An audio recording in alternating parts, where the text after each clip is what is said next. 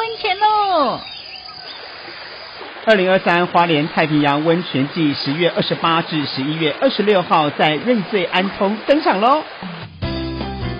活动期间，即张消费就能抽日本大阪来回机票，还有每周五六晚上六点有星空下清唱假日胖市集哦！瑞穗英雄泉，安通美人汤，猴丽人岛 C 当当。以上为花莲县政府广告。欢迎回到风传媒 Podcast。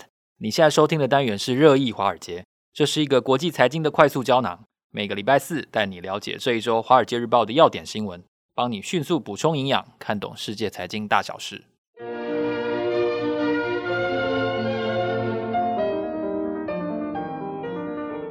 早安，各位听众朋友，大家好，今天是二零二三年十一月二十三号，我是风传媒的财经副总编辑周启源，坐在我身边的呢是我们的好朋友之杰哥。嗨，大家好，我们是金牛帮帮忙导读电子报的共同作者。今天呢，在为大家导读内容之前呢，要先来跟大家分享一个活动的讯息哦。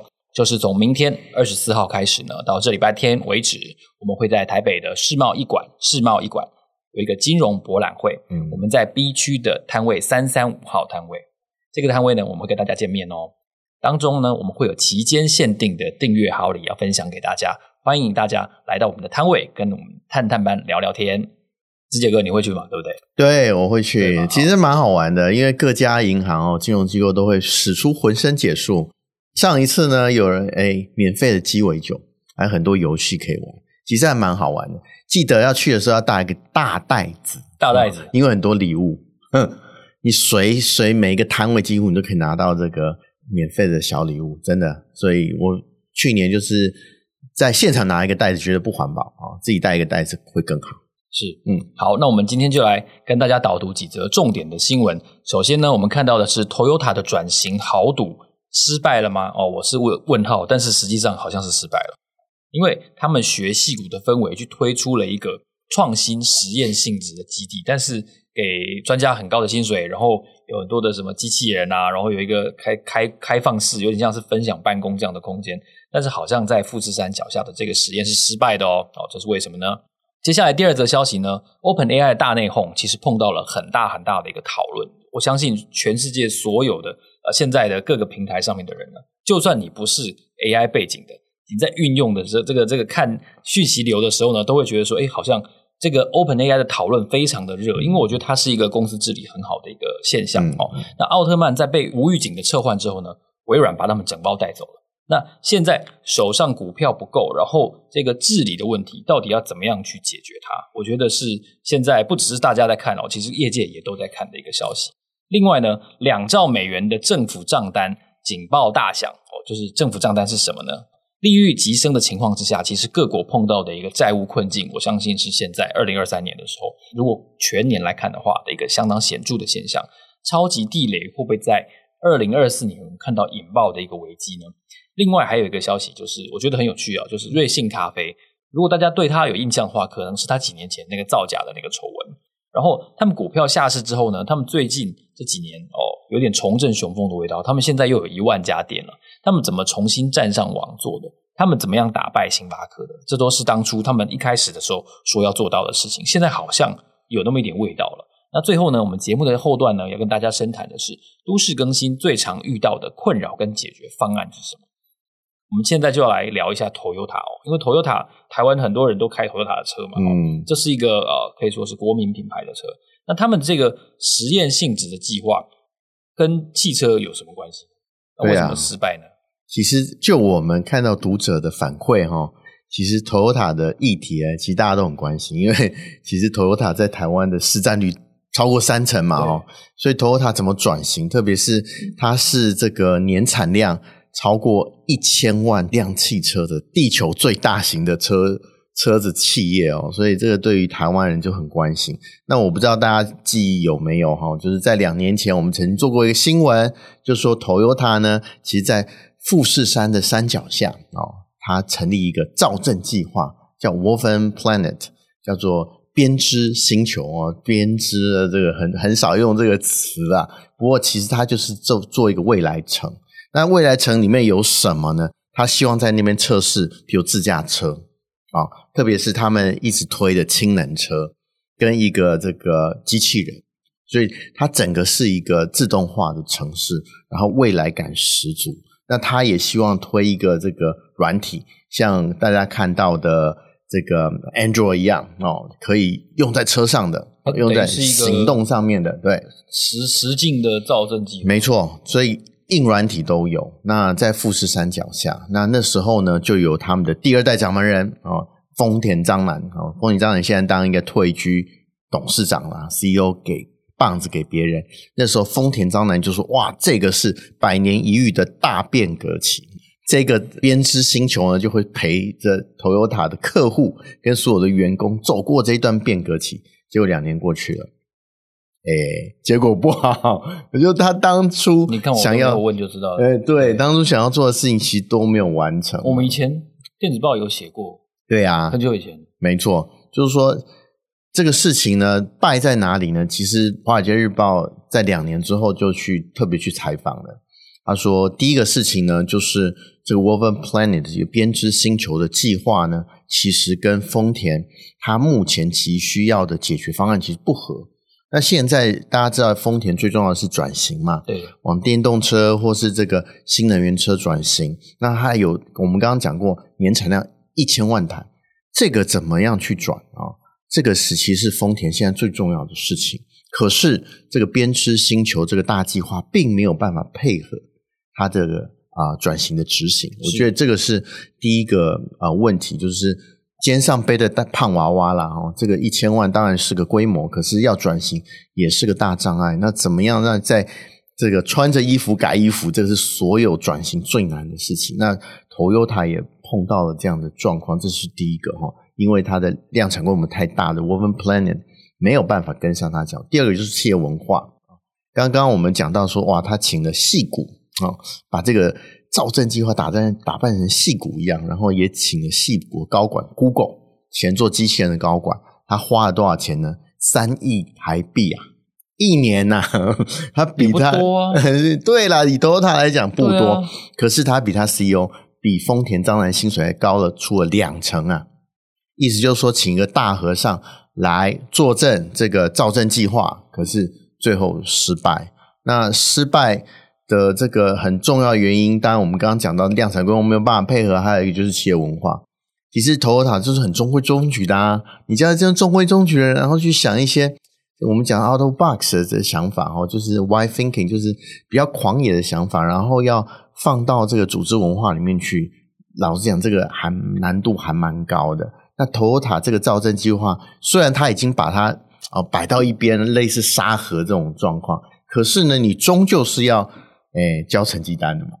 交成绩单，你就必须要能不能商业化？对，让 Toyota 的这个事业体有注意才行。那这个就碰到文化整合的问题了。那另外呢，就是 Toyota 虽然做硬体很强，可是它的软体一直不行。我看到它的这个。啊，我们刚刚讲到，他想要做一个汽车的操作系统嘛，好像 Android 一样，叫 a r i n g r i n g 呢也是不成功啊。他听说这个不成功的状况呢，让丰田站大生一个一顿气。在这个我们刚刚讲到，他们的造镇计划是在富士山路嘛，可是他有一个办公室在东京啊。这个《华尔街日报》描绘的蛮深刻的，在一个场合，他认为这个操作软体为什么做了两年？迟迟没有进度，连这个试验版都没有出来。我觉得这个是 Toyota 造镇计划碰到了非常大的问题。那这一篇文章其实是蛮好看的，大概中文字大概有三千字。大家如果说有订《华尔街日报》的，我建非常建议大家去看一下。这个等于是这个教科书籍的转型的失败的计划。我又不是说失败，它可能还没成功啦哦。不过呢，Toyota 大家都非常关心的议题，其实可以看看这个丰田章男他在他的手上会不会啊让 Toyota 这个啊百年哈近百年的车企，然后有一个不同的样子。那可是我们现在很可惜看到他这个编织地星球的计划，目前还离成功还有蛮长一段距离。除了汽车以外的实验计划，对，如果是汽车商的话，确实是。比较困难了，我觉得我是他，我也很头大。他到底要干嘛？真的，我觉得就是也很头大。就是明明你就是要引进新的想法，可是跟你的组织不合，你的组织又有规模，其实蛮大的啊，本来就有这个建设了蛮蛮蛮好的规范，然后这个也成就了这过去几十年的非常光辉的成绩。可是现在你要推翻它，然后要重新再来，这个永远是啊、呃，要转型要改造最大的最难的议题。是，那接下来呢，我们就想聊一下这个 OpenAI 的话题了，哦、因为就算你不是做 AI 的话，你做就算是学生也好，传统产业也好，可能现在很多人都在讨论，到底 ChatGPT 还能不能继续付费订阅哦？那、嗯、到底他们发生了什么事情？什么五百人什么什么联名哦，什么什么写写 写书，然后 然后要求要董事会改选之类的，就非常非常 drama。对，我觉得这个太平洋的。彼岸有这种这么 drama 的，跟我们的蓝白河一样，很怪，这个真的很怪哇！高潮起伏的剧情哈，又合了又分了，又合了又分了。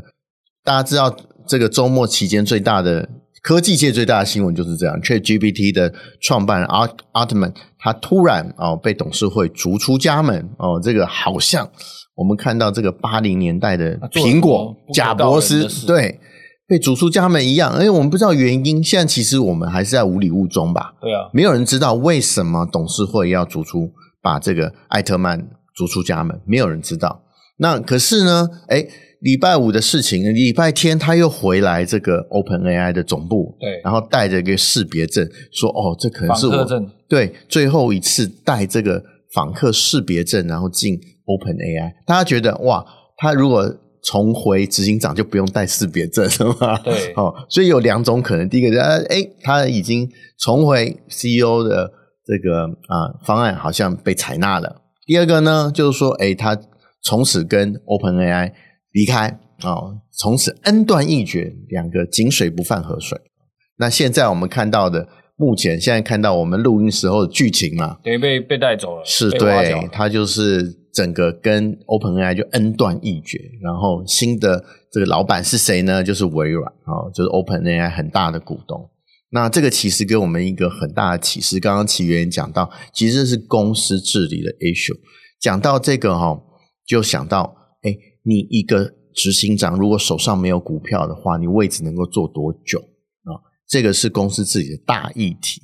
那其实他应该跟太平洋彼岸台湾的台积电学一学哦，台积电其实公司自己还蛮重要的典范，除了在科技上面，大家知道张忠谋其实他持股一趴，可能一趴不到的这个专业经理人，可是他做了三十多年的执行长，至少董事长位置做得非常的稳。那这就告诉我们，对一个很重要，就是你怎么样做法人关系是非常重要的，你怎么做？董事会的经营，这是非常重要。那张忠谋对这个非常厉害。我们跑过台积电的人都知道，IR 部门在台积电里面是非常重要的。啊，他跟顾客关系部可能是两个最重要的部门，一个是顾钱，一个是顾订单。这个两个关系是张忠谋最重视的。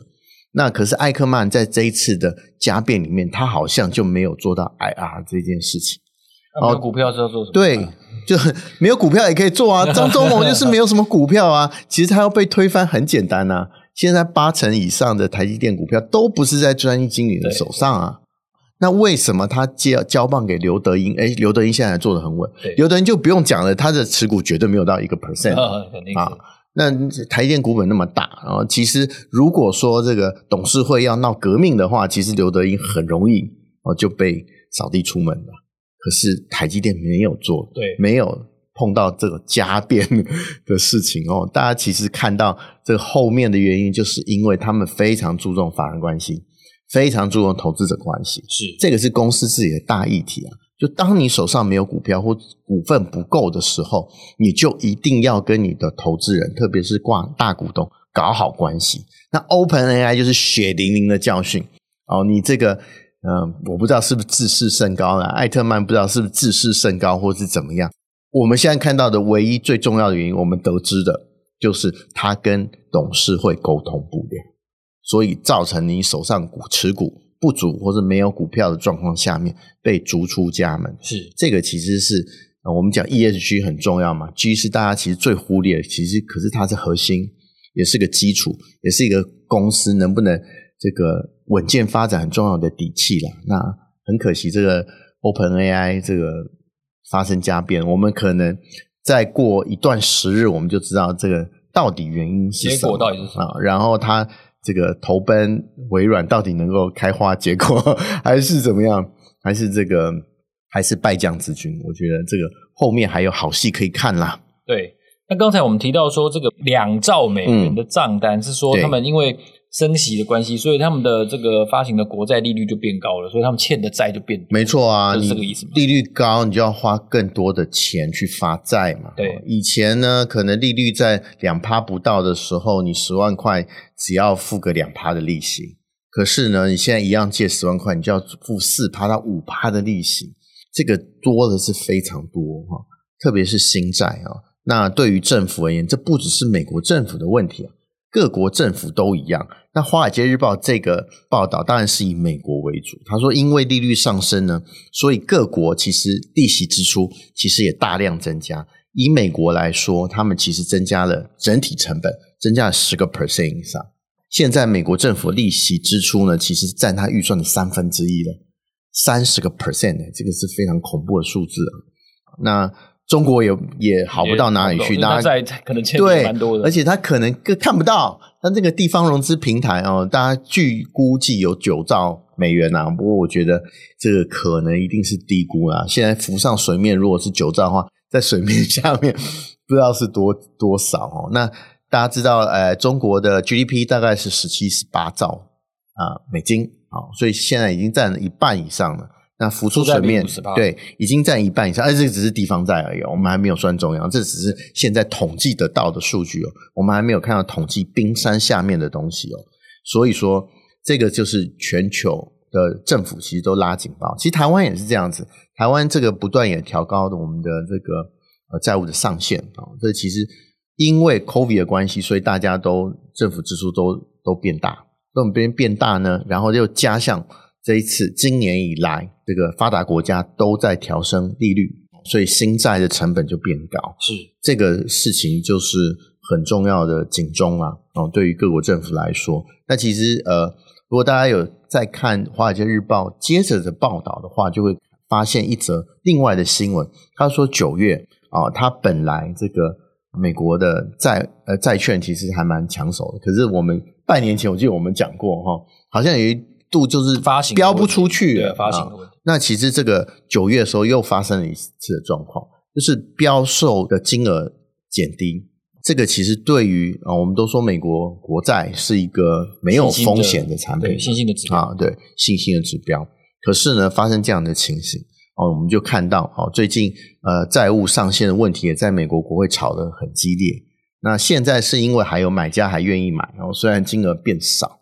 可是万一啊，没有买家愿意买美国公债的话，这个就会打破教科书上所有的假设哈。美国公债是一个 risk free，就是没有风险的商品哈。这个将会改变出全球的这个金融市场的规则，这个是大家必须要注意。虽然它现在还在潜水中啊，不过我觉得啊、呃，如果在三五年真的有呃国家，特别新兴国家或是发达国家，如果发生债务违约的话，其实我不会很惊讶的、啊。我好像也不会很惊讶，因为利率多了那么多。对对啊，嗯。另外，我们要讨论一下是瑞幸咖啡。嗯，我大陆的朋友说，其实味道就很普通，一般般，可能比台湾便利商店还再稍微真的差一点。他觉得就非常普通，他觉得根本就不好喝。但是这几年真的业绩变得非常好，然后加上他们跟茅台的那个联名，啊真的是。对，呃，我觉得彻底扭转他先前那些丑闻啊等等。没错，对，没错。其实我会觉得跟茅台、嗯、搭在一起，我喝过金门高粱跟咖啡在一起，还可以入口。是有加糖奶的吗？呃，没有，就是黑咖啡跟金门，哦、我觉得还可以。所以你可以试试看，茅台跟瑞幸咖啡加在一起的感觉。应该只滴几滴吧，因为那味道还蛮强。对，当然是很小，因为它很烈嘛。嗯、不管是白酒或者是高粱，都是非常烈的酒。这个是其实教科书籍，又是教科书籍。今天讲太多教科书籍了，翻身案例哦。我们刚刚讲 Toyota 可能现在还未成功啊，可是瑞幸短短的三年内，其实诶它翻身的状况还蛮好的哦。二零还还停留在它二零九看到这个数字，二零一九年对造假事情就是三点一亿美元的造假嘛，哦，虚报这个营收嘛，对，三点一亿其实不小，假的，对一一百亿台币啦。你看一杯咖啡才多少钱？就是啊，咖啡店能够这样子造假，表示它的规模不小哈。可是二零一九年大家知道瑞幸的时候还多少？大概四千家店不到，可是今年已经突破一万家了。哦，经过了这个二零二零年的丑闻事件，还能在这么短的一千天以内，然后立刻翻身，所以这个一千天的革命哦，瑞幸咖啡确实是啊，我们可以说它是一个示范的企业了哈。怎么样在这个一千天内，然后从衰败啊，从这个丑闻的泥淖中走出来，而且诶，它的店数还增加了二点五倍。我觉得这是非常厉害。那最惨的就是当然星巴克了。那星巴克，星巴克在中国啊，在中国当然啊，它受 COVID 非常大的影响。另外，它对于这个新的啊品牌的中国咖啡，其实对它也非常挑战。那瑞幸就是其中一个。那刚刚这奇缘讲到，其实瑞幸它为什么会胜出呢？第一个当然是它的呃产品多元。我们刚刚看到了这个。啊，茅台加瑞幸咖啡哦，非常厉害。开车不喝酒，喝酒对，非常非常哎，我觉得这个非常厉害。但他喝了这个能开车吗？当然不行啊！你台湾不行，你去酒测应该会超标。你看那个 那个浓度很高。对，不只是只有中国风哦，他们其实还做了很多讨好中产阶级的特特别的咖啡，譬如说它有一个限量版的什么猫跟老鼠咖啡，我不知道这个是什么，反正就是。这个一种特殊的拿铁风味，然后诶，非常受上班族、中产阶级的欢迎。虽然现在大家失业率蛮高的，不过喝一杯咖啡还是可以的。那最重要是它很便宜啊，哦，它只要 Starbucks 的三分之一或二分之一的价格，你就可以有一一杯咖啡可以喝，然后就舒缓上班这个劳累的心情。真的能吗？呃，我觉得它有点像。其实这个这个事情也发生在台湾嘛。今年我们看到路易莎哦，正式超越了星巴克在台湾的数量嘛，店数，所以感觉这个瑞幸咖啡有一点像台湾路易莎的味道，超英赶美的速度其实还蛮快的。那其实这一篇文章本来是在讲 Starbucks。哦，他在中国遭遇到了逆风，然后或遭遇到了困境。大家知道，Starbucks 最近在美国遭遇到大逆风嘛，特别是劳工问题哦。他这个红杯日啊，然后这个要被糗吗？对，然后罢工事情，然后之前又工会的事情。所以说，像这个瑞幸咖啡，或者是他们现在台湾的卢易莎咖啡，其实这些在新兴国家，其实有一些咖啡的品牌，其实已经对于星巴克造出了具体的威胁。这个星巴克就算是在美国本土啊，这个还可以固守阵地。可是呢，如果要成长的话，必须要从新兴国家着手。那这些新崛起的咖啡，确实对星巴克造成非常非常大的这个挑战。那我相信，从二零一九年四千家店左右到现在一万家，这个迎来不是侥幸。不管它的店多小，不管它的这个规模形式是怎样，不管它的。咖啡口味 是不是适合大家？一万家店啊、哦，这就是一个规模的象征。对，不管你的咖啡如何，不管你用什么手段，星巴克现在在中国啊，在台湾或者其他新兴国家，就是面临还蛮严峻的考验。是不是它这个价值主张啊，好咖啡，然后加贵一点点的价格，是不是还可以在这么竞争的市场中能够存活？我觉得。我要是星巴克的股东，我现在应该会考虑卖股票。嗯、我不知道这个啊，手机前面的听众是不是也如是想呢？对，我有十股啊、哦，真的吗？啊、哦，那你应该关心一下啊、哦。对啊，这本想说十股而已，算了、嗯。你这种心态就不行。对啊，嗯，你这种心态就是，我是为了要去股东会才买。对，我还记得你有亚马逊股票在高档买的，一股一千七百三十几。对啊，所以一定要去关心你的股票，去看看星巴克在中国面对瑞幸怎么样应应吧。对，接下来在深谈的段落呢，我们今天特别邀请到了台北市都市更新整合发展协会的徐敏宏副理事长，邀请副理事长和我们一起聊一聊都市更新过程中最常遇到的困扰，还有解决方案。副理事长你好，主持人好，线上听众大家好。是，我想请教一下副理事长哦。其实谈到都更这个议题呢，其实民众常常会有很多的疑问，比如说都更是不是一定要拆掉重新盖一栋呢？还有啊，有一些住户如果持不同意的态度的话，他也可以参与都更吗？那这些林林总总的问题呢，除了打电话问这个都市更新处之外，还有哪些方式可以帮忙解答这些问题呢？其实如果要谈到这个问题啊，我们应该是从八十七年的那时候的发布的这个都市更新。条例要来谈起哦，是因为在八十七年之前哦，其实早期大部分呃，如果说我们速地重建或者是旧房子这个拆除重建哦，那其实它就是循一般建管程序，一定要百分百同意。是，但是现在老房子太多了，所以不可能说哦，全部一定要百分百同意这件事才能够达到老屋拆除重建。是，哦，所以在八十七年的十一月，我就发布了这个都市更新条例。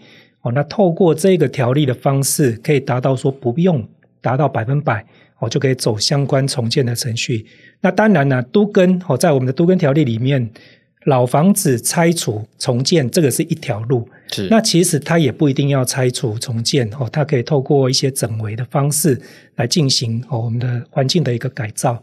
那当然，在这个过程中，因为我们刚刚有谈到，这个都根条例本来就没有百分百同意这件事。是。那碰到这些不同意户被迫参加这一些都根的这个程序的时候，一定会碰到很多的问题跟一些争议。对，这应该是很多人关心的。对，没错。哦，所以经常就会有我民众会直接就拨电话到台北市的一九九九，那一九九九其实他就会转到我们都根处的这个法令咨询电话。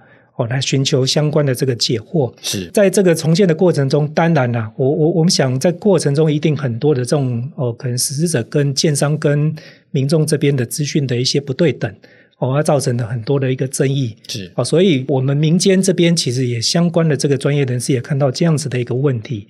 哦，所以在一百零二年，哦，我们这个都更领域的这些专业人士，我们就结合哦，成立一个叫都市更新整合发展协会。是。那大家一定会问说，这个协会的目的，当时成立的目的到底是为了做什么？也是十年前了哦。对，十年前哦，协会今年是第十年。那在当年我们呃看到，其实都更因为从八十七年一直到我们成立的那一年哦，十几年的过程中，其实我们发现都更哦，其实它推动的速度非常非常的缓慢哦，因为它虽然不用百分百，但是因为过程中民众对于这个相关的法令跟程序面。哦，他其实不是那么了解，是。哦，因为都跟它涉及的领域非常广哦，它大概会有一个都市计划、都跟规划、建筑、估价、地震、金融、信托，还有我们建筑经理哦、营造、财税、法律哦，这么多的领域，那每一个领域其实它都非常非常的专业了哦，所以在这样子专业的领域的情况下，你又要在短期间你要去表达你同意不同意这件事情。哦，那这变成民众就会造成很大的困扰，是哦，所以很多的这样子的争议就产生。所以我们当时在一百零二年，希望透过这个协会的这个平台，哦，建立一个一个大概就是希望有一个比较公平公正的哦，针对这个法令跟程序的部分哦，做一个推广。哦，那我们也希望是说，因为在这个整合的过程中，最重要的整个都更的过程还是在整合协调。那我们也希望透过我们协会现在目前这个平台，让民众知道相关法令哦。那在都更的过程中，它可以加速它的一个整合。那协会其实从一百零二年到现在十年的过程中，其实我们最主要的一个业务还是以承接这个台北市的这个都更处的委办案。我们希望透过这个委办案的这个资源哦，然后达到推广跟培训以及分享哦这样子相关的这样子的一个目的。哦，所以民众这边看到我们协会协助这个都更处在办理的很多的这个课程里面，通常都是免费。哦，是因为我们透过了这个委办案的这样子的一个资源，我来协助都更处做这样子相关法令跟程序上面的一个推广。所以它其实算是一个比较各方面关于都市更新各方面的一个教育者的角色，可以这样说。是，是就面对大众，把这些您刚才提到的很专业的，包括地震啊、金融啊、信托啊这些面向。跟大众陈述到底是怎么办成一件案子的。是是哦，是。那在办理这些呃宣导啊，然后教育课程的时候，你有没有一些比较印象深刻的经验？因为如您所说，其实整个台湾各地其实它的老屋的数量其实是越来越多的，特别是大都会，这个现象是特别明显。刚刚主持人提到了这个老屋的这个比例哦，其实在我们台北市应该是呃屋龄超过三十年以上的这个这个比例，应该是占全省最多的。是哦，那所以我们刚才在谈到说，呃，协会在一百零二年成立。啊，到现在十年的过程中，其实每年都会协助都根处这边办理很多的这样的业务。那我们透过这一个相关的委办案，其实我们在内部这边，我刚刚有提到，就是说我们结合了都根相关领域的专业人士，所以我们组成了一个叫法宣团队。法宣团队，对。那这个法宣团队，我们主要就是针对台北市在进行都跟过程中，很多政府部门它应该扮演的角色。那委托我们协会这边来办理哦，比如说我现在来来提到一个，就是说，假设我们一个都更案整合到一定的这个同一比例，可以送件。那在前期的这个法定程序，它有一个叫自办公听会，那自办公听会就由我们法宣的这些这个团队的这个来代表，是都更处出席。那案件报核到都更处了，哦，送件进进去挂号了，进行公展。公展的过程中会有一个公办公听会。哦，那公办公听会的这个相关的这个会议的召开，也是由我们协会这边来做会场的一个协助。那程序走到干事会后续的这个听证会，听证会要办理一个听证会议，哦，那这个会议也是由协会这边来做一个会场的一个协助。哦，那包含如果说未来社区它不走一般建设公司担任实施者这样子的一个主体，哦，它可能是朝都市更新会的方式。哦，那我们都市更新会每半年，它有定期要召开这个会员大会。那这个会员大会，它依照法令规定是必须要通知主管机关要派员列席。哦，那目前这个会员大会的出席也是由协会这边来协助。是。哦，那再来一个比较，刚刚主持人就要提到说，印象比较深刻了。其实，在协会的这个法宣的这样子的一个相关的这个委办案里面，我们里面还有一个很两项是比较重要的是。在驻点在都更处的法令咨询柜台哦，所以刚刚我们在前面主持人谈到说，民众第一第一个时间碰到都更的这个问题，会拨电话到都更处去做询问。其实，在法令咨询柜台那个部分，就是由我们协会的呃法宣团队哦。那这个法宣的的柜台这个驻点，其实各位觉得说，哎，这个接听电话很简单哦，可是没有那么简单哦，因为他打来的问题是包罗万象哦，不论是民众。每个大楼的样态都不一样。对对，那包含专业人士他也会打来。哦哦，那专业人士打来的问的问题就不是那么的简单。是。那如果说是一般的民众呢？其实大部分我们像我们在接触这样子民众的电话，比较常听到的是他会打来抱怨。哦，抱怨说这个这个整合的这个实施者可能有一些不公平的一个对待。哦，那可能做一个这样子的一个陈述。哦，他做主要是做一个情绪上的一个疏解了。啊，其实我们有时候在开玩笑，我们的法宣柜台电话有时候真的有点像这个张老师的专线，是，我就让民众这个发泄他在参与都更过程中有一些的这样的情绪的一个舒压的一个管道，是。好，那再来有另外一个是我们比较重点的是十五人联署的社区的法令说明会。好，那这个说明会呢，其实是在目前我们比较算是被动接受民众申请的一个说明会。但是这个说明会现在目前是我们现在在全省这么多的一个县市的都跟处里面哦，相关的这种法令说明会里面是比较不一样的哦，因为我们特别是的这个法令说明会，它是可以客制化。也就是说，社区现在目前如果说在进行整个都跟的这个整合过程中，跟这个建设公司在谈的过程中，有一些的疑问，大部分可能针对可能有一些的问题点，他们都有共同的这样子的疑问，不了解哦，他就可以跟都更处这边申请十五人法令说明，那就由我们协会这边派专业的讲师。哦，到社区去哦，办了一个讲座这样。对，没错。那我们的讲座其实不，虽然在我们的这个呃协会的这一个网站上面有一个公版简报，但是讲师到现场去会依照社区的每个样态不同啊，针对他们的需求来重新制作社区需要的一个简报。哦，是。所以这比较算是一个刻字化的一个说明会的内容。哦，那通常我们有时候派过去的这个说明会的讲师。有些是建筑师哦，有些甚至是地震师、估价师哦。那你要想，平常如果说你要邀请一些专业师级的这样子的人士到社区去做这样专业的分享，通常那个费用都不低。对，哦，但是都跟处有这样子免费的资源哦，就可以透过这个十五人联署。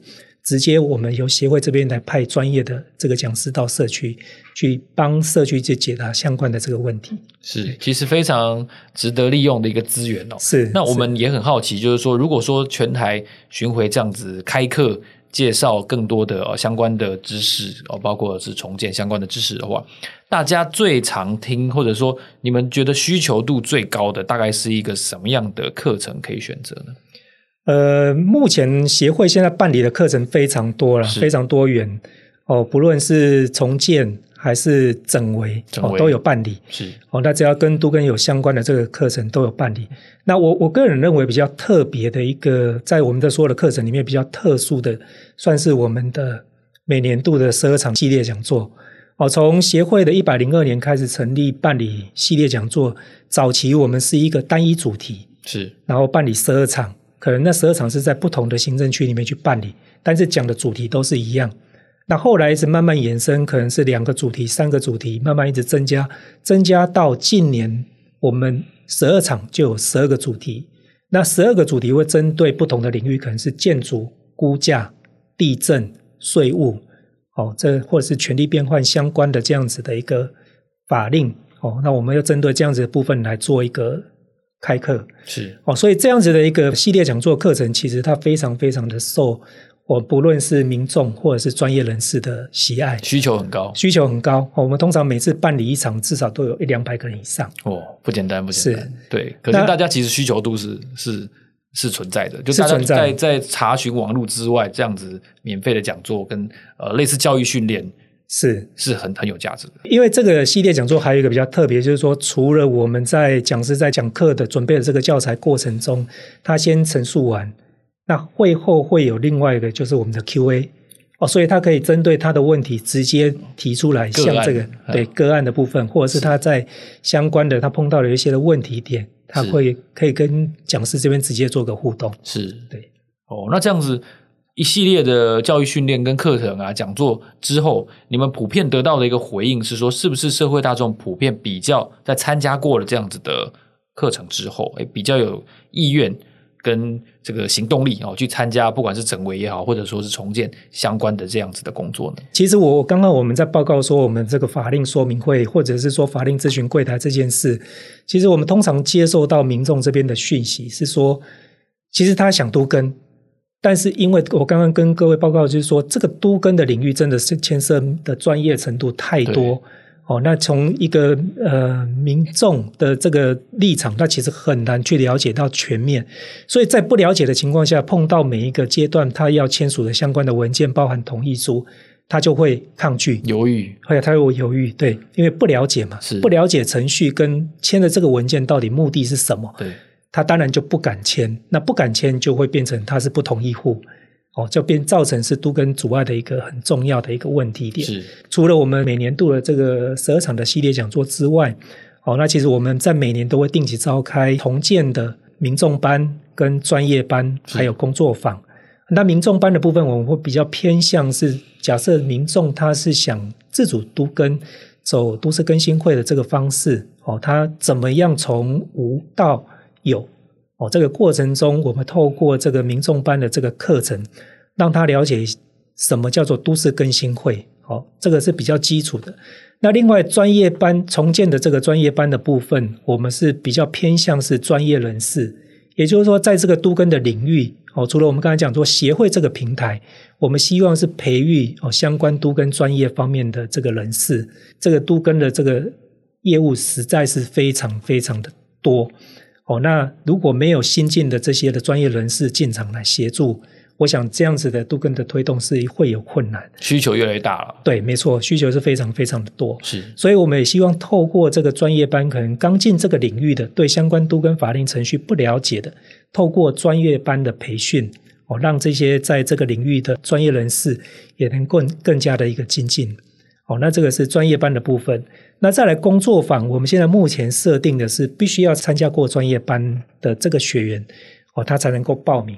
那工作坊的方式比较不会是由讲师来讲哦，他比较会透过学员之间的互动、分组讨论的方式，讨论一下都跟的相关的议题，凝聚一些呃共识哦。这个是我们工作坊比较不一样的、比较弹性活泼的的一个方式。是那整维的部分，因为协会其实从一百零二年成立到现在十年，大部分哈这这个过程中都是做重建为主。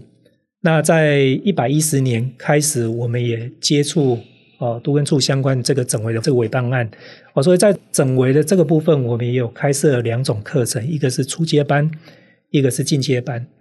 那初阶班的部分是只要是民众哦，你的社区老房子有呃整整建维护的这样子的一个需要，你或者是说你针对整维的这个部分有兴趣哦，你都可以报名。来参加进阶班的部分是比较偏向是以专业的从业人员为招生对象。我们希望说，在这一个整维的这个推广的过程中，哦，要让这个相关的这个专业从业人员，包含建筑师，哦，因为整维这一块涉入的建筑师比较少，也希望透过这个进阶班的这个课程的培训，让建筑师比较清楚哦，这个整个整围过程中的法令跟程序面。哦，这个是我们在重建跟整围这两个方面的一个课程开设。那最后我也想请教一下副理事长哦，相关的一些资源能不能能不能够再跟我们分享一些说明，让更多的听众能够知道？除了上面介绍的这些课程哦，就是说系列讲座跟相关的教育训练课程之外，是那其实我们在一百一十年还有协助都跟处的另外一个整维的这个委办案哦，里面有比较有个特色是整建维护的辅导团这样子的一个服务，是从一百一十年开始哦，接受都跟处的委托。办理这个辅导团的业务，那这个辅导团的业务主要就是说，社区哦，如果今天无法进行在短期内无法进行重建，可是他的老房子可能是公寓哦，他有增设电梯的需要，或者是外墙拉皮，甚至有结构补强这样的一个需要，那他可能不了解他到底他现阶段的这个老房子究竟能不能有空间可以去做这个电梯的一个增设，那他就可以向都更处这边申请哦，派专业的建筑师到社区。去做免费的现刊跟说明会，哦，那由专业的人士来直接协助社区来进行这样子的一个说明。非常谢谢副理事长今天给我们这么宝贵的一个资源跟分享哦。更多有关于台北市政府现正积极推动的一些相关的措施呢，在都市更新与整建维护方面的消息呢，请参见下方本集节目的资讯栏哦。非常谢谢副理事长。好，谢谢谢谢各位，感谢大家的收听，这里是热议华尔街节目。下个拜四的早上八点，我们会在这里继续为大家导读重点要闻。如果你想要知道更多最新消息的话呢，欢迎你透过节目资讯栏当中的连结，订阅我们发送的免费电子报。每个礼拜会有三封，为你快速掌握国际财经大事。让我们下周见，拜拜，拜拜，大家在金融博览会见喽，拜拜，记得。